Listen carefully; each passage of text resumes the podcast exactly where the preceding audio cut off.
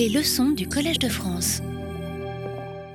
Chères auditrices et chers auditeurs, bonjour. Bienvenue à la seconde séance de ce cours intitulé 1815 année zéro, l'Europe à l'heure des restitutions d'œuvres d'art, cours qui sera consacré aujourd'hui à la question du reprendre, et non pas du restituer, du rendre, mais de la manière dont on reprend des œuvres après un conflit armé en 1815. Comme toujours, je résume l'épisode précédent qui était notre introduction, et puis on s'engagera ensemble euh, dans ce second chapitre de notre histoire commune. Pour commencer, la semaine dernière, nous étions partis du XXe siècle, du milieu du XXe siècle, et d'un événement de restitution, un grand événement de restitution européen, le moment où, euh, en 1955, 56, et ça continue jusqu'en 58, euh, l'Union soviétique restitue, rend à la DDR, à la RDA, à la République démocratique d'Allemagne, des œuvres qu'elle avait saisies en 1945 à la fin du second conflit. Nous avions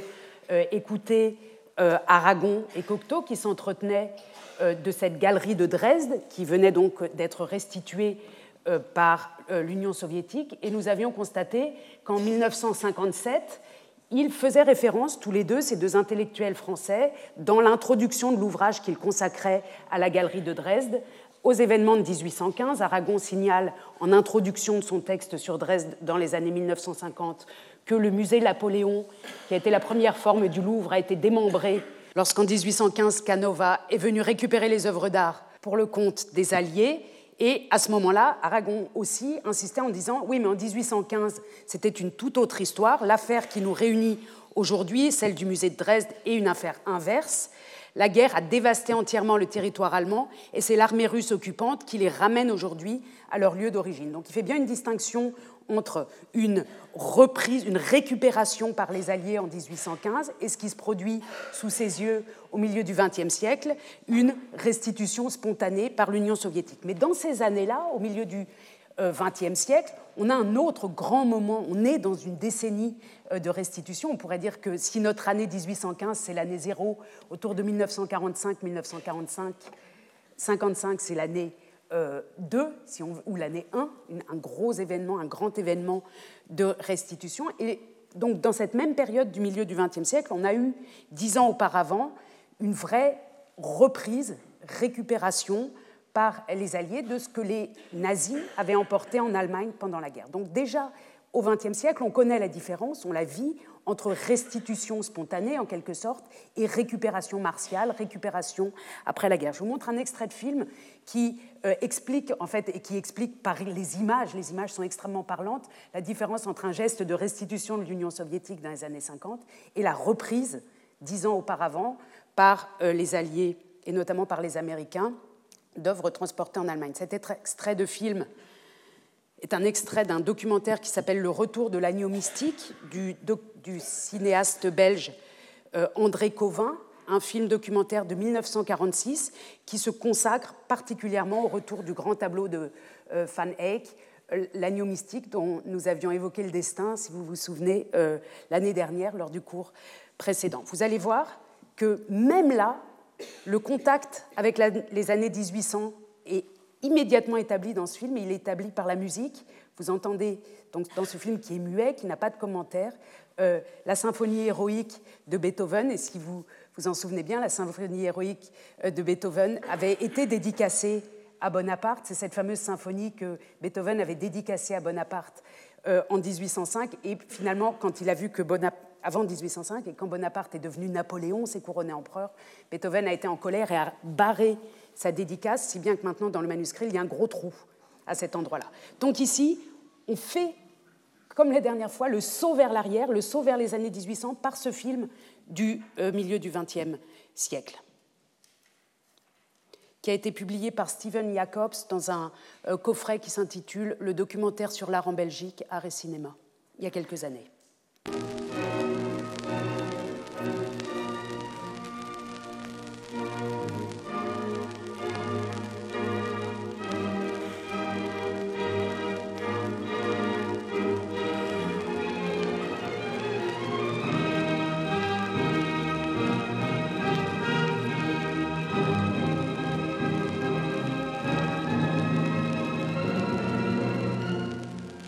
Dans toute une mise en scène du retour, hein, de la récupération d'abord et puis du retour avec ces camions qui marquent la longue route que le tableau doit parcourir pour retourner à Bruxelles, où il est rapporté, non pas dans son église initiale à Gand, mais d'abord au musée royal.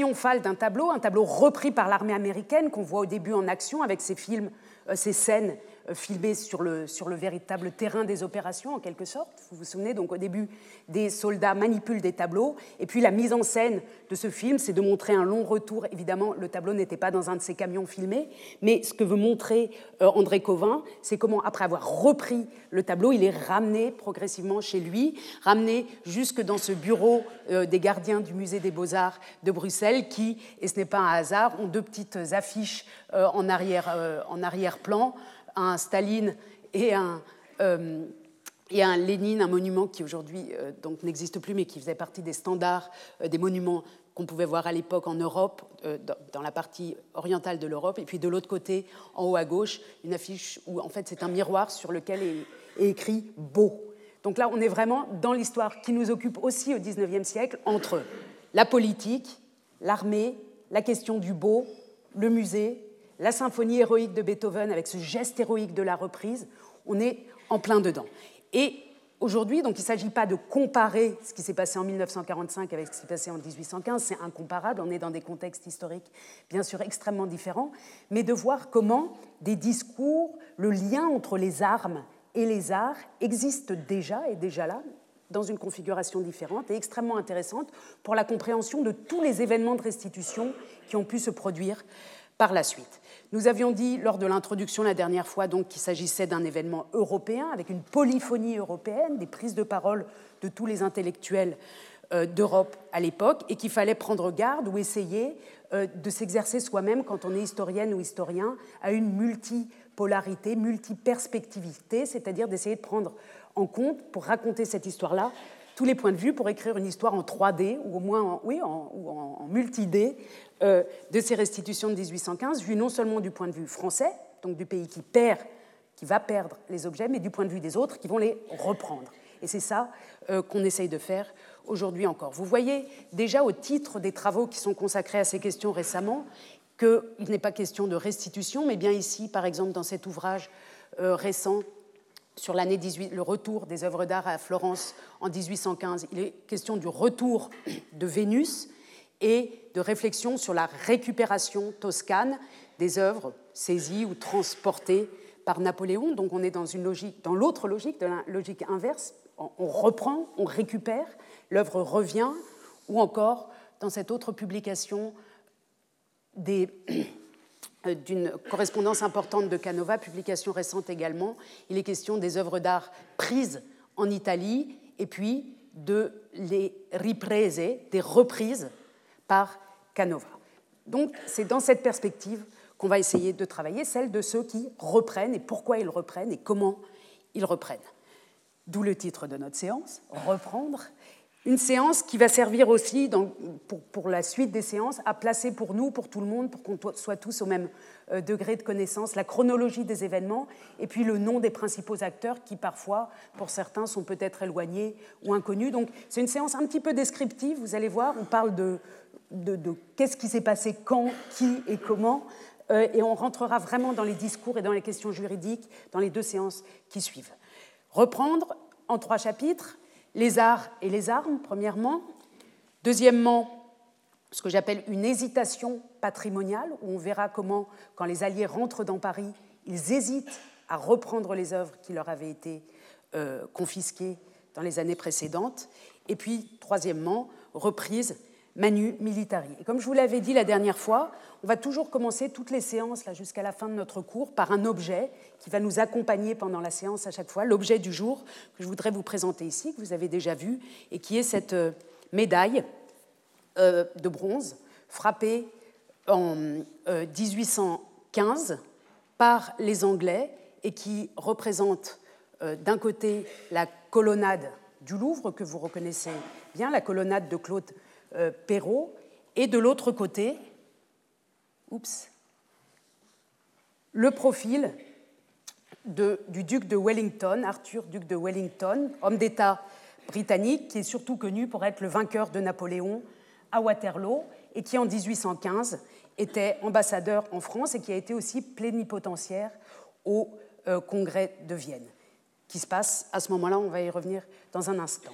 Cette médaille mesure 4 cm de diamètre. Ici, elle paraît immense, mais c'est une petite euh, médaille. Elle pèse 41 grammes et elle fait partie de cette euh, tradition des années 1800 qui a bien sûr commencé dès l'Antiquité et qui se poursuit euh, ensuite, mais qui, dans les années 1800, joue un rôle très important pour la propagande politique, pour la propagande même culturelle, ces médailles qui sont collectionnées beaucoup par tous les collectionneurs d'Europe et qui sont extrêmement diffusées. Je vous montre ici la liste de la collection de Goethe, qui avait une très grande collection de médailles, juste pour vous donner une idée de la diffusion de ce genre de pièces et de l'effet qu'elles peuvent produire donc, dans toute l'Europe. Euh, et si on regarde euh, l'inventaire des médailles de Goethe à cette époque-là, en effet, il, possède cette médaille dans sa collection. Et à l'époque, peut-être que vous le savez, ou sans doute que vous le savez, c'est évidemment la France, avec Dominique Vivant Denon comme euh, directeur des arts, qui s'occupe d'accompagner la propagande impériale, la propagande de Napoléon, par ce type de médaille. Vous voyez ici une liste d'achats, en fait, un catalogue d'achats. On peut acheter la collection complète pour à peu près 500 francs euh, à l'époque. Donc la liste des modèles des médailles, collection des médailles en bronze des campagnes et du règne de l'empereur Napoléon. Et on voit qu'elle commence cette liste en 1796, bataille euh, de Montenotte, bataille euh, du Millésimo, bataille de Castiglione, etc. Et on continue. Pardon, les voilà. Il s'agit de médailles, comme vous le voyez ici, qui existent donc en un exemplaire, mais qui sont diffusées et qui mesurent toutes à peu près 3 à 4 à 6 cm de diamètre. Et ce genre de médailles était collectionné dans des médaillés, dans des boîtes qu'on avait. On peut euh, imaginer que, que Goethe, par exemple, avait une boîte comme ça avec la collection quasi complète des médailles de l'Empire et d'autres médailles. Ici, vous voyez une boîte qui sert à euh, conserver les médailles frappées sous l'Empire napoléonien. Ces médailles vont nous accompagner un petit peu pendant toute la séance aujourd'hui et l'objectif pour moi, c'est d'essayer de, traduire en objets des choses qui sinon seraient surtout dans des textes, qui seraient un peu fastidieux pour nous tous. Donc on prend le même discours en quelque sorte et on essaye de le saisir euh, dans des objets. C'est le challenge euh, visuel pour moi, pour la préparation de ces cours, d'essayer de traduire des discours en images. Premier chapitre, les arts et les armes. Alors si on revient sur notre objet du jour, sur notre médaille, on a bien sûr d'un côté le Louvre et de l'autre côté euh, le vainqueur de Waterloo, le vainqueur de Napoléon, ou bien celui qui contraint euh, Waterloo, dans la coalition qui, contribue euh, au départ de Napoléon euh, en 1815, après Waterloo, et ceci avec cette inscription selon laquelle l'armée anglaise est entrée à Paris le 7 juillet 1815, ceci est associé directement au temple de l'art de ces années 1800, un endroit euh, où sont réunies euh, les collections européennes saisies par le passé. Alors cette pièce est extrêmement, cette médaille est extrêmement intéressante pour nous pour toutes sortes de raisons, à cause de l'union entre un militaire ou un, un général vainqueur un diplomate et le musée, mais aussi parce qu'elle nous livre les informations dont nous avons besoin pour nous placer, pour nous positionner dans la chronologie. Le 7 juillet 1815, c'est le moment où, après les 100 jours, donc après le retour euh, de Napoléon pour la seconde fois sur la scène, euh, enfin, qui revient après avoir été chassé une fois sur la scène euh, européenne, ce, 7 juillet 1815 constitue la deuxième entrée, marque la seconde entrée des puissances coalisées contre Napoléon euh, en France et dans Paris. La première entrée avait eu lieu le 31 mars 1814, dans la foulée de la bataille de Leipzig, euh, et, de l'avancée des troupes coalisées. Finalement, le 31 mars 1814, les troupes étaient entrées une première fois dans Paris, ce qui avait, pour les histoires qui nous occupent, mené à une première phase de restitution ou de négociation, en tout cas celle que j'appelle l'hésitation patrimoniale. Donc la première fois que les puissances coalisées arrivent à Paris, elles tentent quelque chose, elles tentent de récupérer, puis interviennent les 100 jours, et c'est seulement lors de la deuxième entrée dans Paris de ces puissances coalisées que les Alliés vont décider de reprendre leur patrimoine manu militari.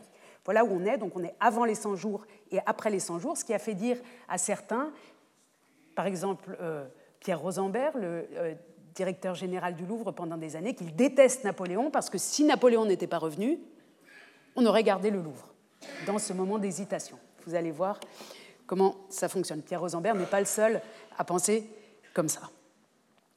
Et c'est ici, juste pour rappel, que se situe le congrès de Vienne entre septembre 1814 et juin 1815, le congrès de Vienne donnant un cadre juridique euh, général à la réorganisation de l'Europe, mais dans lequel on y reviendra dans la séance euh, juridique que nous aurons dans deux euh, semaines, qui ne parle pas des œuvres d'art concrètement.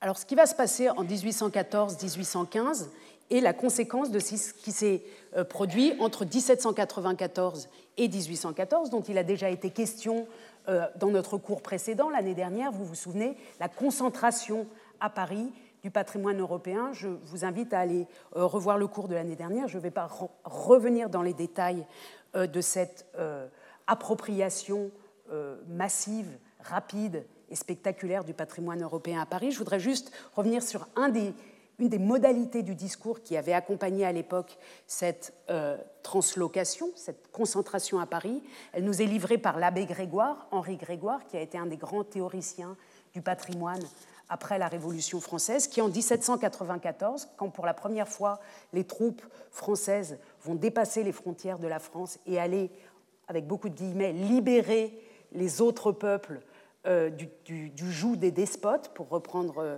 le vocabulaire de l'époque, l'abbé Grégoire écrit plusieurs rapports, plusieurs textes, notamment extrêmement important, un texte d'anthologie centrale, le rapport sur les destructions opérées par le vandalisme et sur les moyens de le réprimer, rapport euh, formulé en l'an 2, dans lequel il dit, dans lequel il théorise les saisies d'œuvres d'art à l'étranger. Vous allez voir comment. C'est seulement une partie du discours. L'autre partie du discours, c'est celle de la France universelle qui ouvre ses portes aux arts du monde entier, qui libère les arts. On y reviendra dans la séance suivante. Mais ce qui nous intéresse ici, c'est le rapport entre les arts et les armes.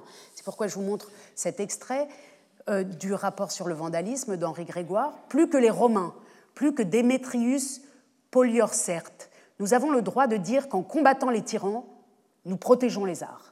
Nous en recueillons les monuments, même dans les contrées où pénètrent nos armées victorieuses. C'est une rhétorique un peu perverse.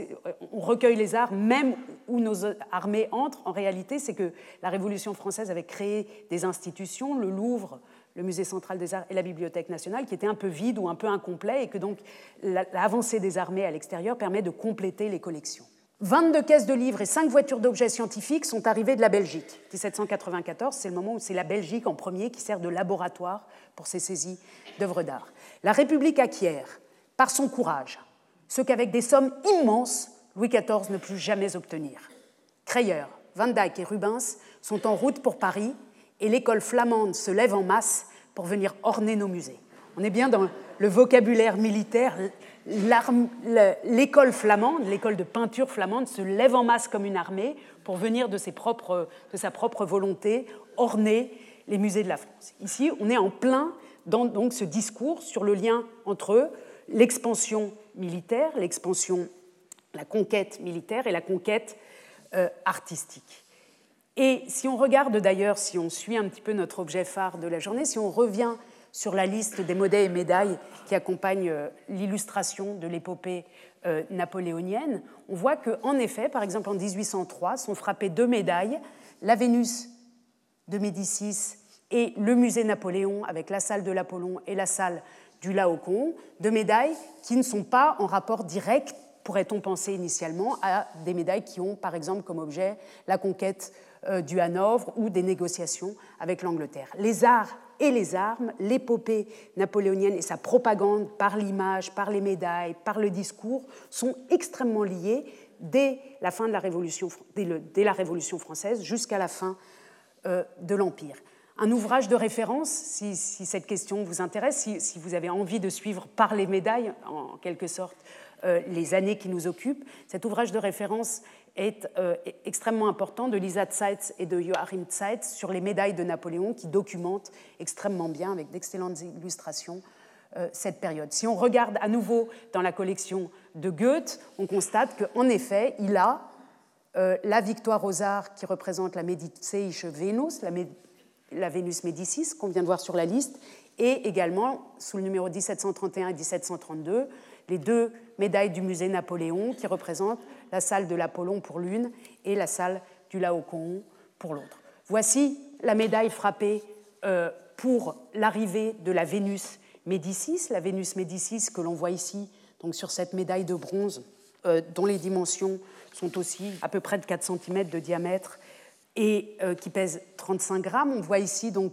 cette Vénus Médicis qui était l'un des objets les plus prestigieux de Florence au XVIIIe siècle. Vous savez, je vous rappelle qu'au XVIIIe siècle, les musées de Florence sont des musées publics. L'Europe entière, l'Europe lettrée, l'Europe voyageuse connaît cette Vénus Médicis. C'est un peu la Joconde de Florence au XVIIIe siècle. Et euh, Napoléon Bonaparte et la France en général, puis vivant de nom derrière en tant que directeur du Louvre, va tenter de s'emparer de cette, Vénus Médicis, en plus de toutes les autres œuvres qui avaient été déjà prises en 1796-1797 euh, à Rome, dans les États pontificaux. Ils vont, à partir de 1801, vraiment essayer de l'avoir, et en 1803, enfin, euh, la France réussit à, confisquer cette Vénus Médicis. Elle est représentée ici, et c'est formidable, sur cette médaille. Euh, elle regarde le spectateur, hein, elle vous regarde directement, là, elle vous regarde droit dans les yeux.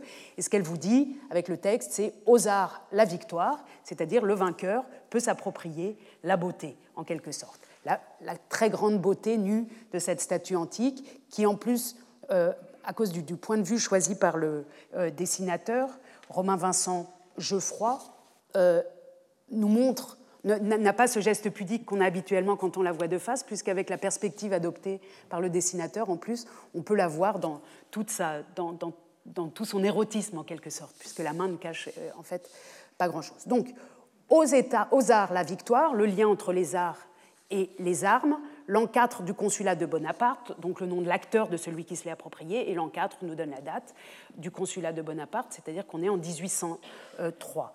Et le revers de la médaille est extrêmement explicite. On y voit le profil de Bonaparte, donc dessiné par Geoffroy, la date 1803, deux noms, directeur général euh, non, pardon, deux noms Direxit. Donc c'est Geoffroy qui fait quitte, qui a dessiné, et c'est une idée de Dominique Vivant Denon de faire dessiner cette médaille, comme toutes les médailles de l'Empire, et il est directeur général du musée central des arts. Toutes les informations sont là, et si on regarde euh, les autres médailles, elles fonctionnent de manière euh, différente, mais elles allient également le musée Napoléon, dont le nom est inscrit ici sur cette autre médaille de bronze dessinée, celle-ci, euh, par Bertrand Andrieux, euh, et qui est un peu plus petite.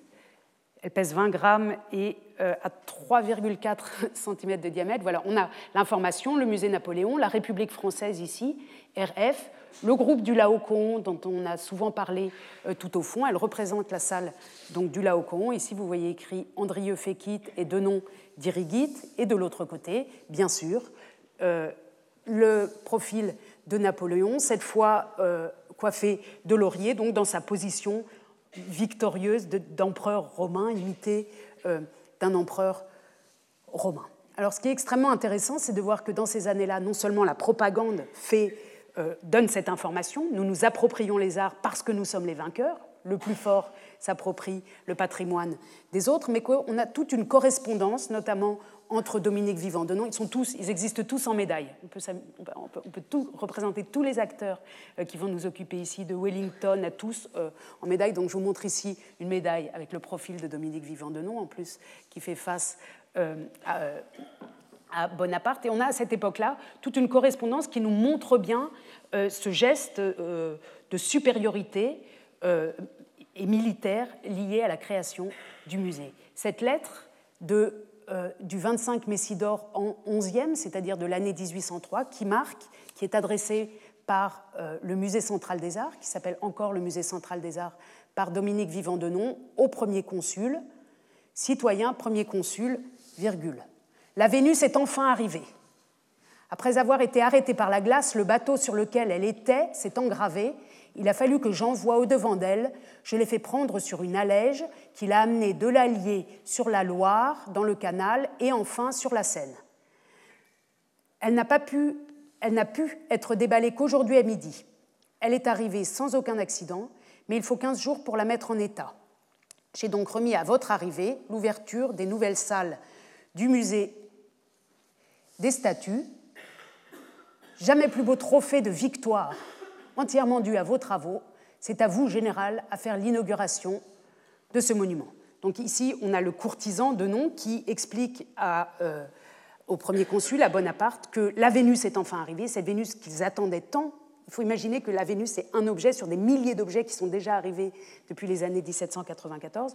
Elle est enfin arrivée, je vais la faire installer et ce musée est un trophée de victoire. L'ensemble du musée est un trophée. Et cette expression de trophée est extrêmement importante pour ce qui va se passer ensuite.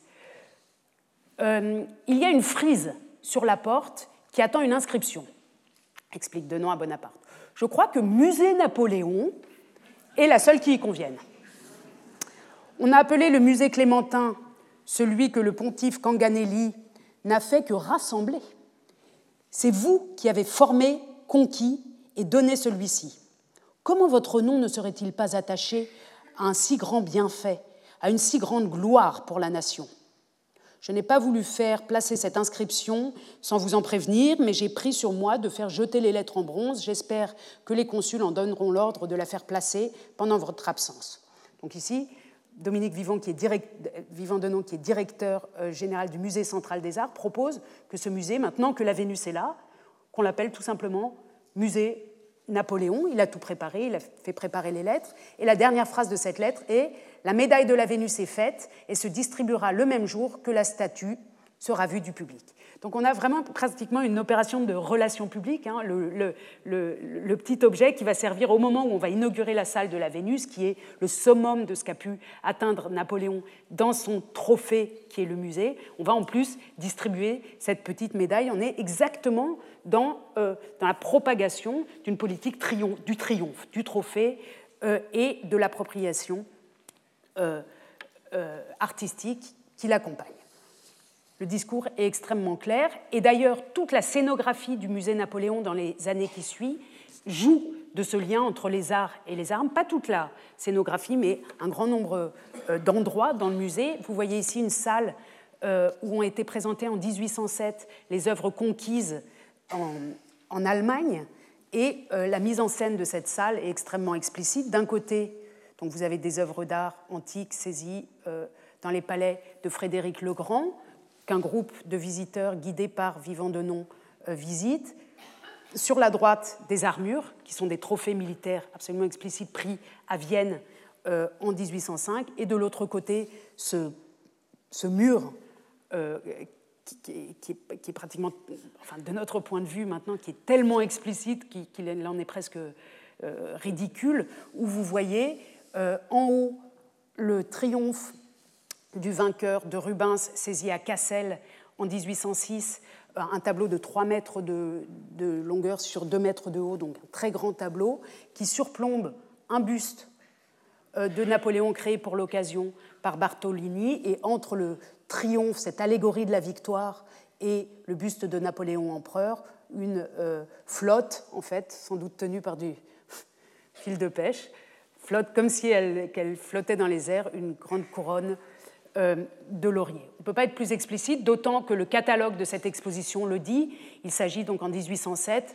d'une exposition montrant les statues, bustes, bas-reliefs, bronzes et autres antiquités, peintures, dessins et objets curieux conquis par la Grande Armée dans les années 1806 et 1807, dont l'exposition a eu lieu le 14 octobre 1807, premier anniversaire de la bataille d'Iéna.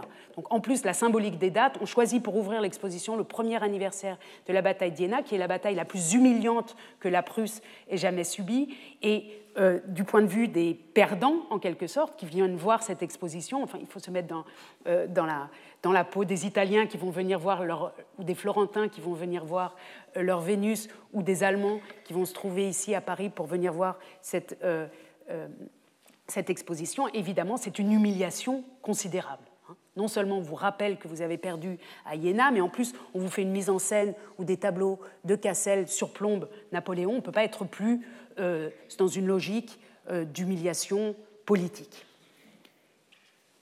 Tout ça pour dire qu'en 1814, quand les Alliés, les puissances coalisées entrent dans Paris, une euh, ce lien entre les armes et les arts est si fort et si établi depuis si longtemps que eux aussi, bien sûr, ont très vite en tête la reprise éventuelle de leur trésor et pourquoi pas, à leur tour, de constituer un grand trophée de guerre qui serait la reprise du musée Napoléon. Et c'est à ce moment-là que la question, en 1814, va se poser. Je vous montre ici, simplement pour, rappel, l'entrée euh, des puissances coalisées, donc des, princes, des souverains des puissances coalisées à Paris, dans une gravure euh, euh, russe, ici. Donc l'empereur de Russie, Alexandre Ier, était en fait l'acteur principal, a été l'acteur principal de cette première entrée à Paris. La coalition rassemble les Russes, les Prussiens, les Autrichiens et les Britanniques qui ne sont pas exactement dans la coalition mais qui ont joué ce rôle militaire extrêmement important. ils passent ici devant la porte Saint-Martin. Ils sont en train d'entrer dans Paris. Autre représentation, der Einzug seiner Majestät des Kaisers Franz I in Paris 1814, donc l'entrée de Sa Majesté l'empereur François Ier d'Autriche à Paris. Vous le voyez ici, euh, vêtu de blanc, qui entre également à Paris. C'est un événement européen, mondial en fait, que cette euh, abdication, enfin cette victoire sur Napoléon, euh, qui fait l'objet aussi de médailles en tout genre, celle-ci n'est pas particulièrement réussie.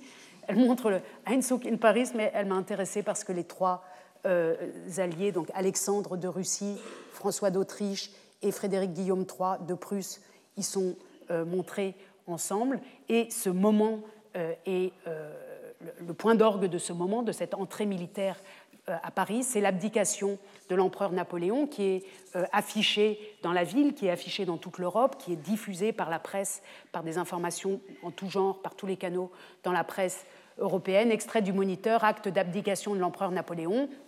Les puissances alliées ayant proclamé que l'empereur Napoléon était le seul obstacle au rétablissement de la paix en Europe, l'empereur Napoléon, fidèle à son serment, déclare qu'il renonce pour lui et ses héritiers au trône de France et d'Italie et qu'il n'ait aucun sacrifice personnel, même celui de la vie, qu'il ne soit prêt à faire à l'intérêt de la France. Fait au palais de Fontainebleau, vous connaissez tous cette abdication de Napoléon qui a été souvent représentée à Fontainebleau le 11 avril 1814, signé Napoléon et affiché partout par ordre de Monsieur le Préfet le 13 avril 1814. Donc à partir de la mi-avril au plus tard, les puissances alliées sont dans Paris, occupent Paris et se posent la question du Louvre.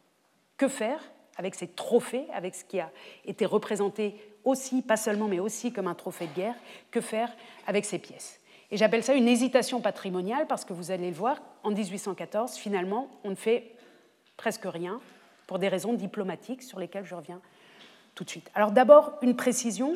On a parfois l'impression, quand on lit euh, les textes sur cette année 1814, que c'est au moment où arrivent les Alliés qu'ils commencent à réfléchir à des reprises, à reprendre. Or, en réalité, dès que les œuvres ont été confisquées par la France, dans pratiquement toutes les villes de l'Europe, les demandes de restitution arrivent un an ou deux ans après, arrivent très vite. On a dans les archives, aux archives nationales des piles de demandes de restitution qui soit n'ont pas été considérées par la France entre 1794 et 1814, soit qui ont obtenu des réponses euh, de Dominique Vivant-Denon qu'on voit dans sa correspondance par exemple, qui sont du genre ah non impossible. Ce tableau-là, impossible, on ne peut pas le rendre, il est trop important pour la collection, etc.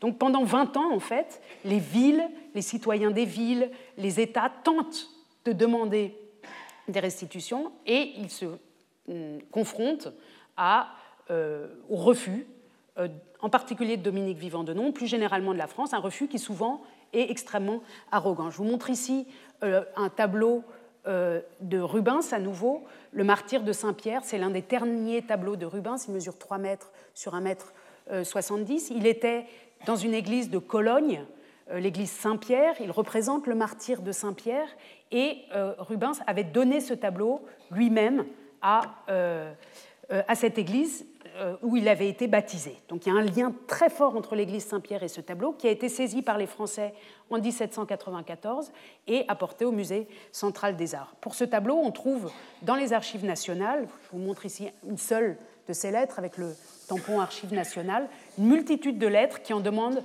euh, la restitution. À partir, alors ici c'est une lettre de l'an 10, c'est-à-dire 1802, ça avait commencé avant, ça continue après. Je vous montre un tout petit peu le genre d'argument. En 1802, vous savez que Cologne est devenue une ville française, et donc euh, le maire de la ville de Cologne écrit euh, au préfet du gouvernement, à un commissaire général du gouvernement pour tenter d'obtenir la restitution de ce tableau. Il écrit Cologne possédait une riche collection de peintures dans ses couvents. Plusieurs tableaux en ont été enlevés et placés dans les musées de la capitale. Entre autres, le superbe tableau de Rubens, La crucifixion de Saint-Pierre, se fait principalement remarquer dans les salles où les chefs-d'œuvre de tous ces grands maîtres sont réunis. Ce tableau est de Cologne. Ce tableau est de Cologne. Hein, vraiment, le, lieu où il appartient, c'est Cologne. Ce tableau est de Cologne. Rubens lui-même en fit présent à l'église où il fut placé. Je ne parlerai pas d'une autre collection de gravures, etc. Donc il accumule ensuite une liste de toutes les pièces que la France euh, s'est appropriées et il demande à la fin une restitution et la réponse est niette. Ça, c'est un exemple parmi d'autres qui est bien documenté. Je vous en montre peut-être un autre pour, euh, avoir cette dimension européenne. Ici, euh, vous voyez le nonce apostolique euh, Antonio Gabriele Severoli, nonce apostolique en Autriche, qui en 1814, quand les troupes autrichiennes arrivent à Paris, l'Italie n'est pas représentée parmi les puissances militaires, bien sûr, c'est les Autrichiens qui vont prendre en charge l'Italie pour des raisons euh, diplomatiques sur lesquels on reviendra probablement la prochaine fois. En tout cas, en 1814, il est en contact, ce Severoli, avec euh, le cardinal secrétaire d'État du pape de Pie VII, Ercole Consalvi, et il lui écrit, à ce moment-là, voilà Consalvi dans ce beau tableau portrait euh, de Thomas Lorenz. Il lui écrit donc, le 23 mai 1814, quelques semaines après l'entrée des Alliés à Paris. L'autre lui demande où on en est avec les œuvres d'art, etc. Il répond Io dall'anno 9 sin qui chiesto sempre tutto e anche, per così esprimermi, le scope di casa, voglio dire i quadri, le statue, etc. Donc, en mai 1814, il répond au pape, en quelque sorte, que depuis l'an 9 de la République, c'est-à-dire depuis plusieurs années, io ho chiesto sempre tutto. J'ai toujours tout réclamé, de manière euh, permanente et répétée euh, depuis l'an 9, y compris les tableaux, les statues, etc. Et euh, donc, dans, ces semaines extrêmement vives de négociations à Paris, euh, les, Italiens, et notamment les États pontificaux, tentent de prendre contact avec les ambassadeurs britanniques et les ambassadeurs allemands, donc Humboldt et Wilhelm Guillaume de Humboldt et le comte de Aberdeen, pour tenter d'obtenir des restitutions. Je vous montre un extrait d'une de ces lettres, il y en a un très grand nombre également. 28 avril 1814, le nonce apostolique a l'honneur d'adresser à son Excellence Monsieur le comte de Aberdeen le mémoire 6 juin, qui a pour objet la réclamation des archives, des manuscrits et des monuments de l'art qui ont été enlevés au Saint-Siège et transportés à Paris. Ils ont pour objet la réclamation. On est encore à un stade où on ne reprend pas, on réclame. On demande poliment en quelque sorte. On aimerait bien, maintenant qu'on est revenu et que Napoléon est parti, on aimerait bien que vous nous rendiez c'est ça la logique. Et il continue, il le prie respectueusement de faire connaître à son auguste souverain la confiance sans borne que le Saint-Père met dans la justice et la magnanimité de ce monarque, qui daignera bien s'intéresser à ce que Rome soit remise en possession, remise en possession. On n'est pas dans la reprise. On veut être en situation d'être remis en possession. Hein. C'est des phrases qui sont extrêmement choisies, des termes extrêmement choisis. Soit remise en possession de ces objets si précieux et qui lui sont si nécessaires. Et là, en fait, il ne se passe rien. Pourquoi? Parce que ces alliés qui viennent de chasser, ces puissances coalisées qui viennent de chasser Napoléon, de vaincre Napoléon, remettent en place les Bourbons, remettent en place Louis XVIII, que vous voyez ici, et qui est leur allié. Donc ils, remettent en place un roi, et l'idée générale de ces diplomates, c'est que pour que ce roi, qui est un roi un peu mou, qui n'est pas, pas du tout apprécié enfin en tout cas après 20 ans de propagande euh, après la Révolution et après des années de propagande napoléonienne, la population française pense les Alliés, n'a pas très envie de retrouver un Bourbon. Enfin, on a eu la République, là on va être restauré dans une monarchie, etc. Et l'idée, c'est qu'il faut être très prudent et aider ce roi à revenir en place, à reprendre ses marques, et que si on vide les musées, ça va mettre tout le monde en colère contre lui et contre cette restauration. Donc, par prudence, par amitié, pour des raisons diplomatiques, ces demandes qui arrivent de tous les côtés vont être éludées et les princes eux-mêmes et leurs diplomates vont toujours répondre oui, on comprend que vous voulez récupérer vos œuvres, mais on va laisser le Louvre tel quel. On ne va pas y toucher, ça créerait un trop gros scandale et ça mettrait trop en difficulté euh, Louis XVIII. Vous voyez ce dessin, ici, un dessin préparatoire pour une médaille également, où on voit donc les quatre euh, souverains des puissances coalisées et Louis XVIII, ici avec ses fleurs de lys euh, qui euh, concluent une alliance de paix. Le 12 mai 1814, c'est en plein dans les semaines qui nous occupent. Et le 4 juin 1814, finalement, pour ce qui concerne les œuvres d'art, il y a plein d'autres négociations sur plein d'autres sujets à l'époque. Les frontières de la France, les, propriétés, les biens, enfin, toute une grande série de sujets sur lesquels on reviendra quand on aura notre séance juridique. Mais ici, en tout cas, le 4 juin 1814, finalement, Louis XVIII déclare officiellement La gloire des armées françaises n'a reçu aucune atteinte, les monuments de leur valeur subsistent et les chefs-d'œuvre des arts nous appartiennent désormais par des droits plus stables et plus sacrés que ceux de la victoire. Alors là, il en remet une couche, en, quelque sorte, vraiment. Hein. Non seulement on les avait par les droits de la victoire, parce qu'on avait été les plus forts, mais maintenant on les a parce que les Alliés sont d'accord avec moi. Ces chefs-d'œuvre nous appartiennent désormais par des droits plus stables et plus sacrés que ceux de la victoire. Donc tous ceux qui avaient eu l'espoir à ce moment-là de récupérer leur Vénus, de récupérer leur martyr de Saint-Pierre, de récupérer leur Apollon du Belvédère, etc., et ça, ce sont seulement les icônes derrière des caisses et des, milliers d'œuvres d'art, tous les espoirs s'écroulent à ce moment-là. Et certains commissaires qui avaient été envoyés à Paris, notamment des commissaires allemands, se demandent s'ils vont rester ou s'il faut qu'ils repartent dans leur ville. Mais, au même moment, intervient un accord secret oral dont on n'a aucune trace écrite. On a seulement des traces écrites qui nous indiquent qu'il y a eu un accord secret oral entre le, euh, le roi, Louis XVIII, et le roi de Prusse et les puissances allemandes qui leur dit que on va restituer discrètement, sous le radar, ce qui n'est pas exposé au Louvre. C'est-à-dire les œuvres qui n'ont pas fait l'objet d'une exposition, puisque les Parisiens ne les connaissent pas, puisque les Français ne les connaissent pas, on va pouvoir les restituer en douce, en quelque sorte. Et c'est comme ça que, par exemple, le quadrige de la porte de Brandebourg à Berlin, que vous connaissez tous, qui avait été enlevé en 1806 euh, par Dominique Vivant de Nom, mais qui n'avait pas trouvé de place à Paris, malgré des plans euh, variés, et qui se trouvait dans des, euh, dans des dépôts de décors d'opéra, va revenir. Alors, il sort discrètement de Paris. Quand il arrive, c'est plus du tout discret. Hein, il arrive dans une effervescence de joie. On, reviendra là-dessus. Mais en tout cas, c'est comme ça que le quadrige de la porte de Brandebourg va être une des pièces qui quitte Paris en 1814. Et cet accord secret fait que, notamment, des commissaires allemands restent à Paris pour tenter donc d'obtenir ce qu'on leur a promis oralement. On a un formidable document euh, des négociations que mènent alors les commissaires. Je vous montre euh, euh, la couverture de, cette, publication. Jean-Henri, Jean-Henri, c'était le directeur de la Kunstkammer, donc de la, du musée de Berlin, et il était huguenot, c'est-à-dire qu'il écrit et il parle en français. Et donc il vient pour Berlin, pour le roi de Prusse, récupérer les œuvres d'art à Paris en 1814 avec sa femme. Il fait ce long voyage à Paris euh, et il tient un journal de bord en langue française qui nous permet de suivre vraiment au jour le jour la manière dont se sont faites les choses. Donc c'est une histoire racontée par le bas en quelque sorte. On n'a pas les puissances, etc. On a ce pauvre Henri qui était un gros monsieur, un très gros monsieur avec sa femme qui désespère d'obtenir ce qu'il veut. Je vous montre juste un tout petit extrait de la manière dont les choses se passent donc pour lui en juin. Cet accord secret, il est là déjà depuis euh, la mi-avril, ça fait un moment, il essaye, il a entendu parler. Quand, il a entendu que euh, toutes ces œuvres nous appartenaient par des droits plus stables euh, que la victoire, il écrit Tout est perdu pour nous, et puis un grand blanc dans son journal intime, etc. Et puis voilà, juin, espoir à nouveau, il essaye d'obtenir ce, ce qui est promis dans cet accord secret.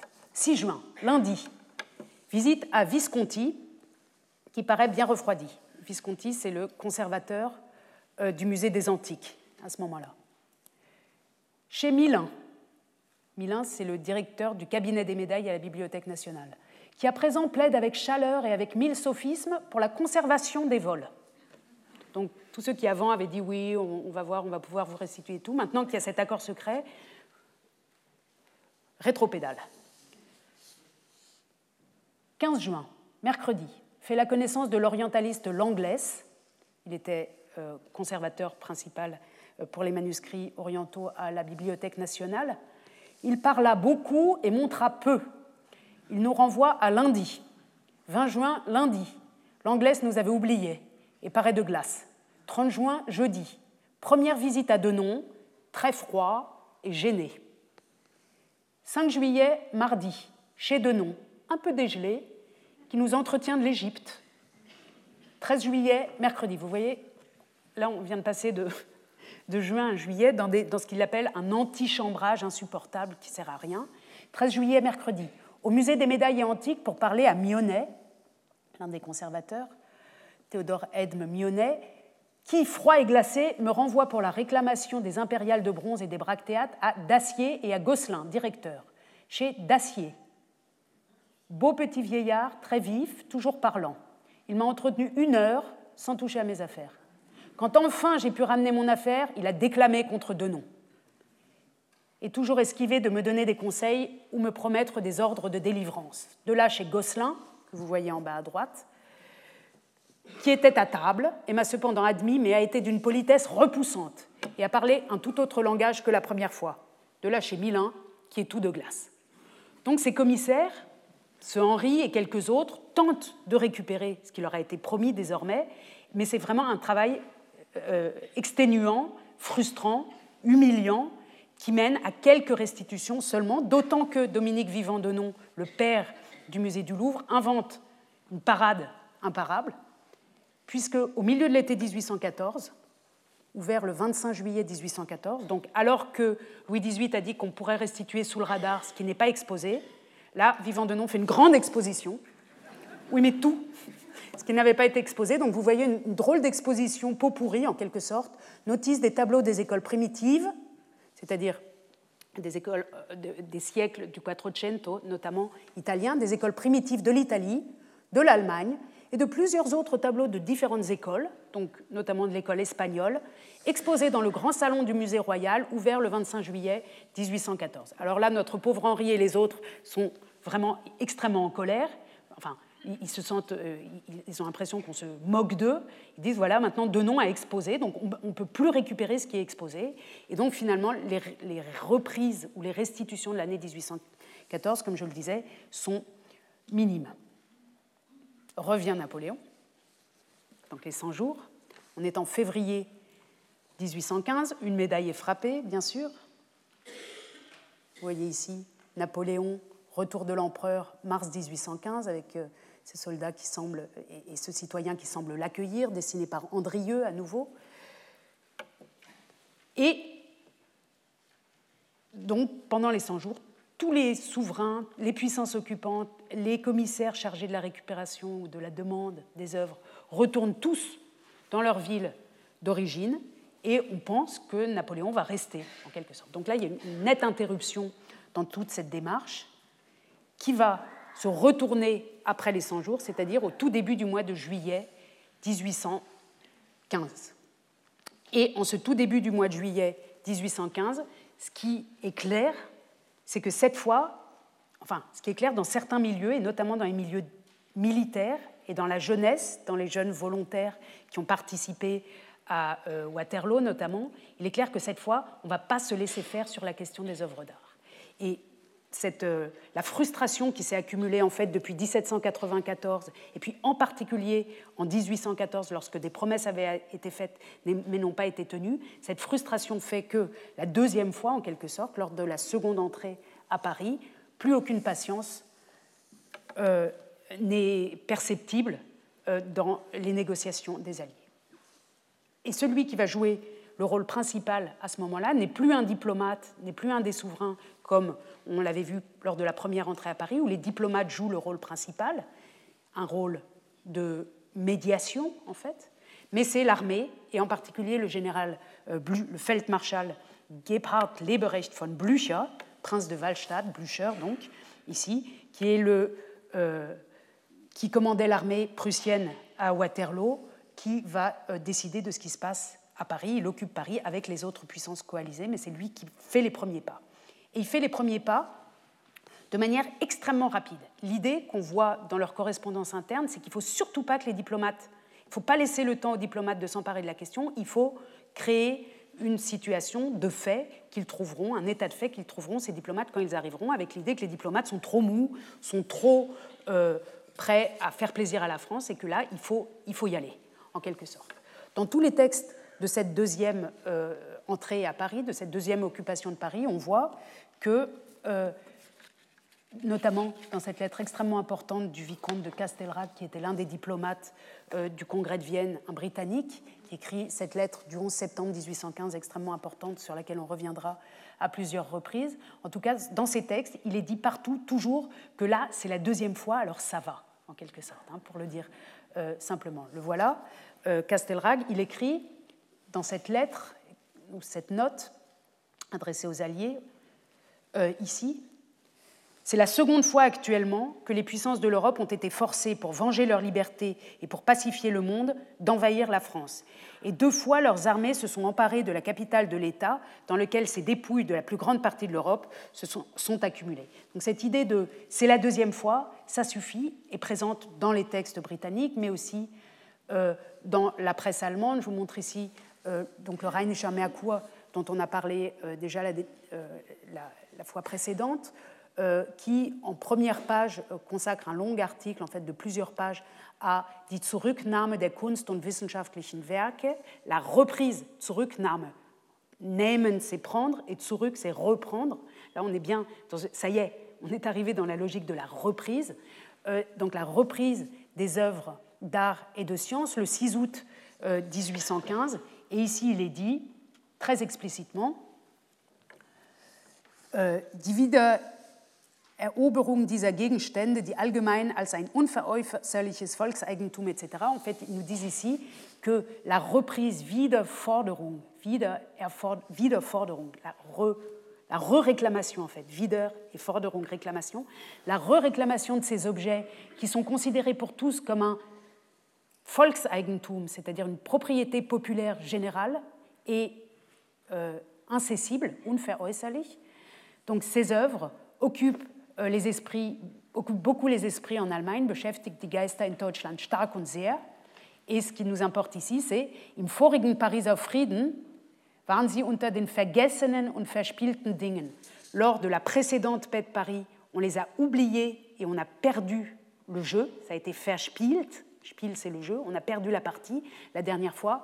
Et cette fois, diesmal hat man damit angefangen.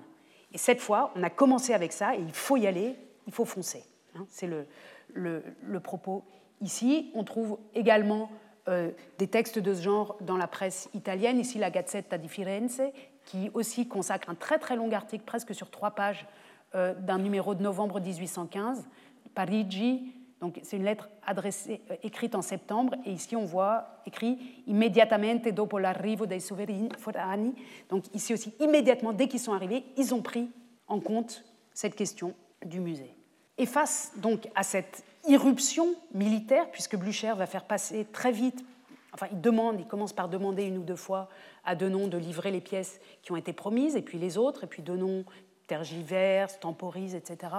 Et euh, finalement, Blücher va faire placer dès le mois de juillet 1815 des, des hommes en armes dans le musée pour obliger en fait, pour reprendre, on y est, ça y est, pour reprendre ces œuvres et pour obliger la France à les laisser sortir et Dominique Vivant de Alors, on a d'un côté toujours le point de vue des alliés italiens euh, représentés par l'Autriche et euh, par l'Angleterre, autrichiens, espagnols, prussiens, et on a aussi le point de vue de la France de Dominique Vivant-Denon, que j'ai souvent cité, que vous connaissez, le fameux précis de ce qui s'est passé au Musée Royal depuis l'entrée des Alliés à Paris, puisque Denon va tenir lui aussi un journal de ce qui se passe chaque jour, de la violence qui est faite à son musée et qui est faite en fait aux arts. Violence, mais nous avons compris maintenant que cette violence est le résultat en quelque sorte d'une longue accumulation de patience ou de frustration. Il écrit j'ai déjà lu à plusieurs reprises dans ce cours, mais je pense qu'il est important de, le relire encore une fois, ce, début de texte. Des circonstances inouïes avaient élevé un monument immense, des circonstances non moins extraordinaires viennent de le renverser. Il avait fallu vaincre l'Europe pour former ce trophée, il est toujours dans la victoire et le trophée, il a fallu que l'Europe se rassemblât pour le détruire. Le temps répare les maux de la guerre, des nations éparses se recomposent, mais une telle réunion, cette comparaison des efforts de l'esprit humain dans tous les siècles, cette chambre ardente où le talent était sans cesse jugé par le talent, cette lumière enfin qui jaillissait perpétuellement du frottement de tous les mérites, vient de s'éteindre et de s'éteindre sans retour. La destruction du musée est devenue un monument historique. J'ai regardé comme un des devoirs les plus importants et le plus douloureux que j'ai à remplir de donner au public à qui ce musée a si complètement appartenu, le journal fidèle et les détails les plus exacts des opérations qui ont amené son démembrement. Donc grâce à ce texte de Vivant de Nom, qui a été publié, je reviendrai à la fin sur la bibliographie, euh, qui a été publié en 1999 avec toute sa correspondance administrative, on peut suivre, d'abord on peut voir, et ce sera l'objet de notre prochaine séance, comment l'idée d'universel, de réunion universelle des arts, va être confrontée à l'idée d'une propriété nationale, mais aussi parce que la France en avait fait une propriété nationale et un trophée national en quelque sorte. Donc comment va s'opérer ce glissement? On peut lire dans ce texte-là, mais on peut lire aussi, puisqu'aujourd'hui on est un peu dans cette séance chronologie, la chronologie euh, des événements et les ruses que Denon tente d'opposer à, euh, à, ces forces armées. On a une autre source qui nous permet de reconstituer cette chronologie, c'est l'inventaire Napoléon, qui m'est arrivé déjà quand il m'est arrivé de montrer des pages quelquefois. L'inventaire Napoléon, c'est en, un grand nombre de volumes la liste de toutes les pièces qui avaient été réunies au musée Napoléon euh, autour de 1800. Il a été rédigé à partir de 1811. Et vous voyez ici donc cet inventaire qui est rangé par école, école allemande et flamande, puis par euh, nom d'artiste. Vous avez ici euh, Rubens. cet inventaire va être complété par des mentions marginales que vous voyez ici, qui sont la mention de la reprise des œuvres par les commissaires. J'ai pris ici, pour le plaisir, euh, la page donc, qui concerne euh, Rubens. Et si on va sur les marges, on voit par exemple, donc, euh, j'ai du mal à lire, ici, donc un Saint François d'Assise pris dans la galerie, je ne sais pas où, on va voir, tout cas, tac, a été enlevé par les commissaires belges et hollandais, et c'était le numéro 600 du livret de 1810. Donc à chaque pièce qui avait été saisie, on va trouver en face la mention des commissaires qui reviennent et à quelle date pour les reprendre. Plus loin, ici, le euh, Saint-Pierre, voilà notre Saint-Pierre de l'église de Cologne, mention remis à M. de Groot suivant son certificat du 14 juillet 1814 d'ordre du général Blücher, etc. Donc là encore, le martyr de Saint-Pierre que les Colonnois ou les habitants de Cologne avaient attendu depuis 1794, là va être la première pièce en fait que euh, les euh, Allemands, les Prussiens reprennent. Ou là encore, euh, une allégorie du palais Pitti à Florence, remise au commissaire florentin et délégué partant pour la guerre, etc. Sur les écoles d'Italie, euh, pareil, si vous prenez Raphaël, Sainte-Cécile, euh, la Sainte-Cécile de Raphaël, on la voit ici enlevée par M. Canova, euh, donc à l'été ou à l'automne en fait 1815, et elle, elle, portait le numéro 1139 du livret de 1810. Donc pour revenir à la chronologie, entre juillet, entre le début du mois de juillet, vous savez que Waterloo c'est le 18 juin 1815, donc dès le début du mois de juillet 1815 jusqu'au plus tard en novembre, en quelques mois, dans cet automne 1815, jour après jour, les puissances alliées, soit elles-mêmes, soit en aidant les autres, par exemple les Belges et les Hollandais se font aider par les Britanniques, vont venir jour après jour reprendre avec des hommes armés les pièces qui leur appartenaient.